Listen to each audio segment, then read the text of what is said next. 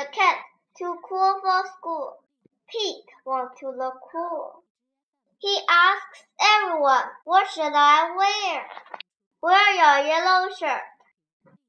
His mom says, it is my favorite. So Pete does. Wear your red shirt. Pete's friend Marty says, it is my favorite.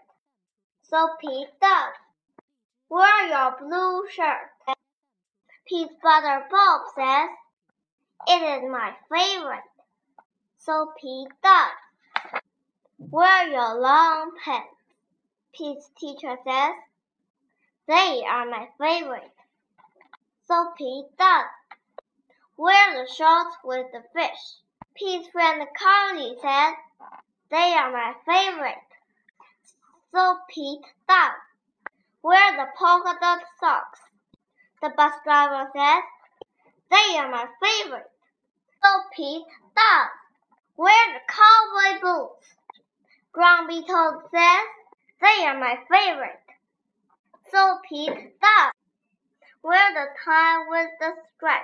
Emma says, it is my favorite. So Pete does. Wear your baseball hat. His coach says, it is my favorite. So Pete does. Pete puts on all the clothes. Does he look cool? No, Pete looks silly. He also feels very hot.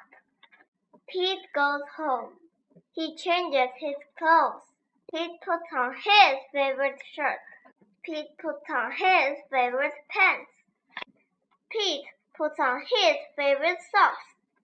Pete puts on his favorite shoes. Pete puts on his sunglasses. Pete says, Now I am cool. If you want to be cool, just be you.